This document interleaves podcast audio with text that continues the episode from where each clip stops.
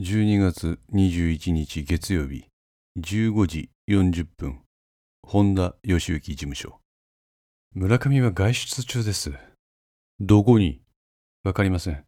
しばらく戻らないと言って出て行きました。わかりました。失礼しました。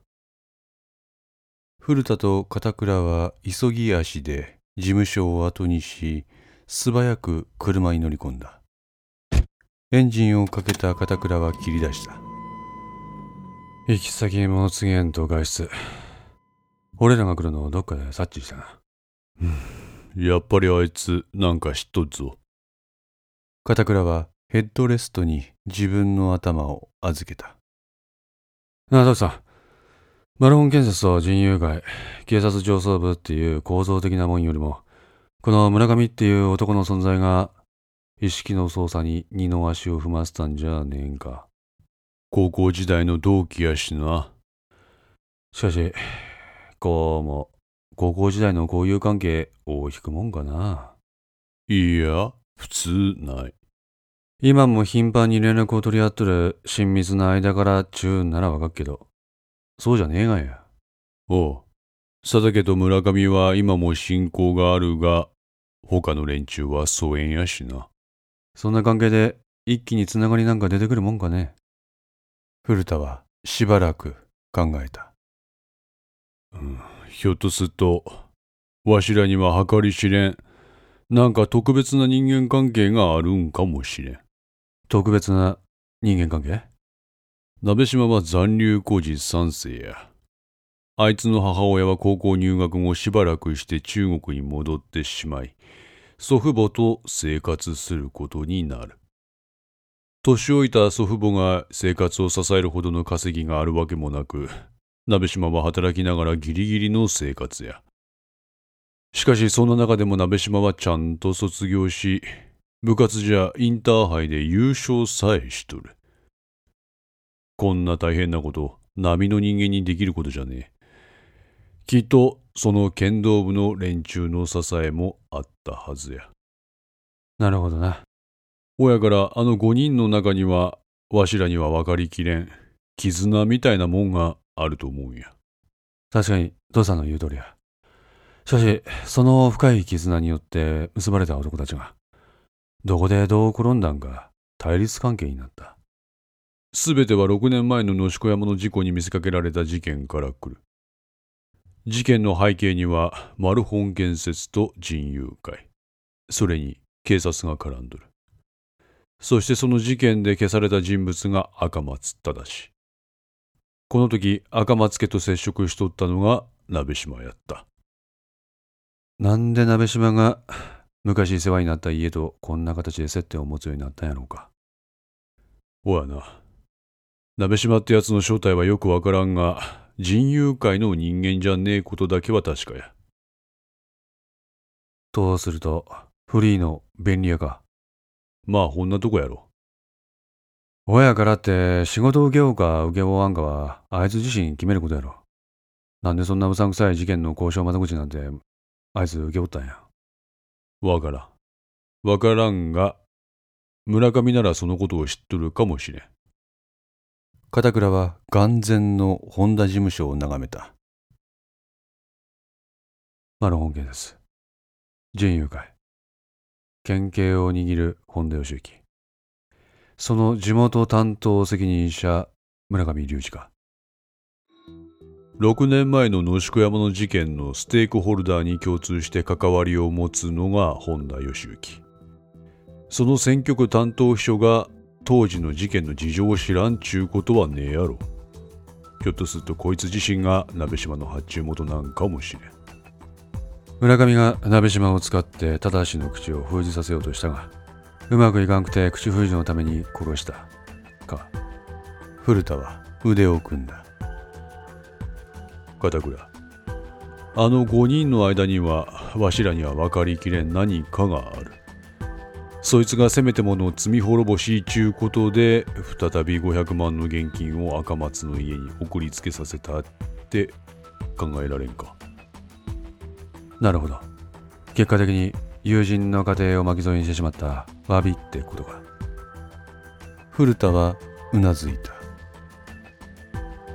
そうなるとあいつにはちょっとは良心ってもんがあるってことになるかまああくまでも家庭の話やけどな。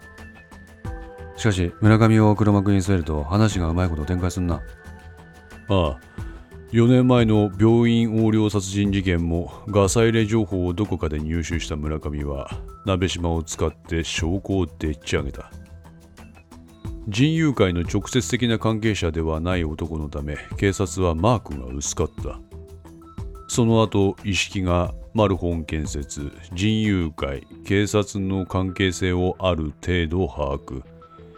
その事実がまた警察内部のどこかから漏れて村上の耳の中に入り穴山と井上中人友会の下っ端を借りてあいつの交際相手をレイプ。なぜそこまでの徹底した対応を村上がしたか。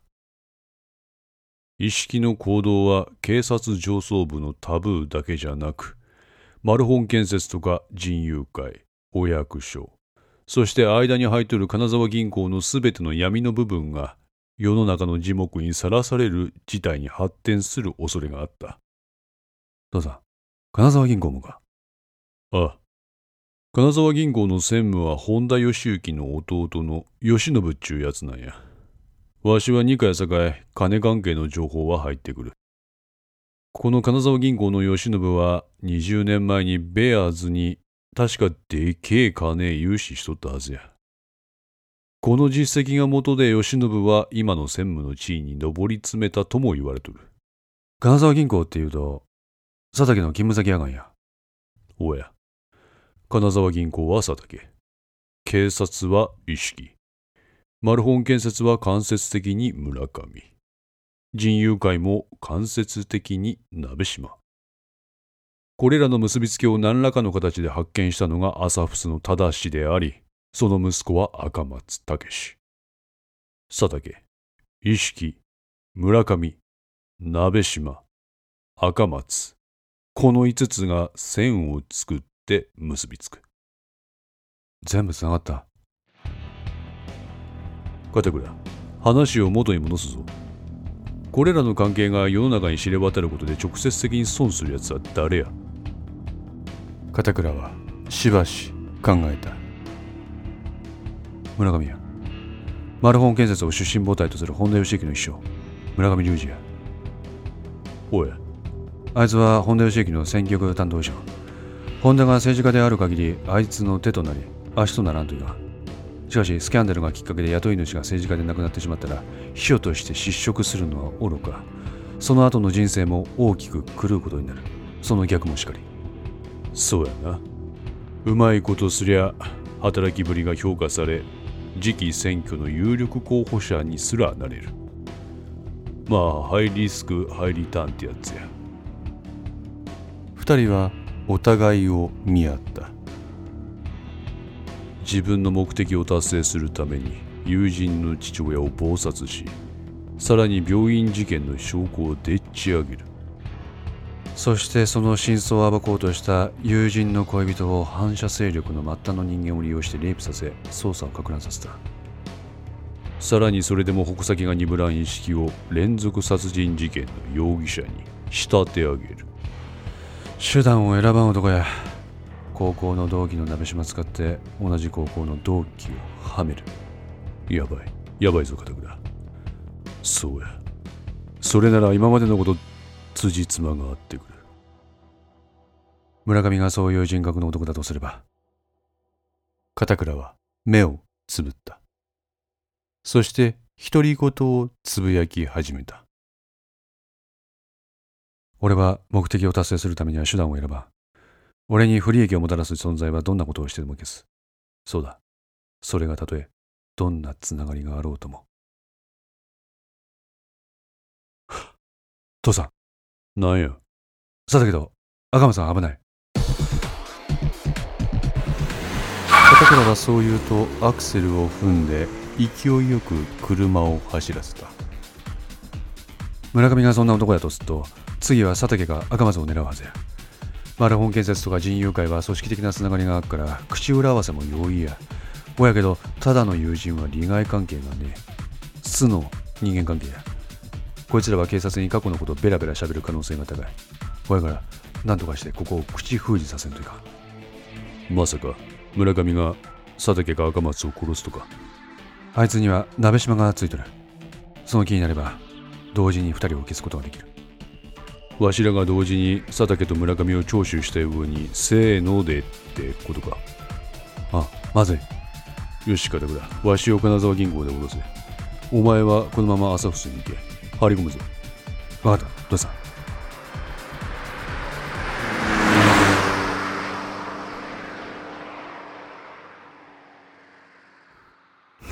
本当なら警備部に依頼すればいいんかもしれんが、マルホン建設と人友会が絡んでくるんなら、上層部にはあんまり情報は入れん方がいい。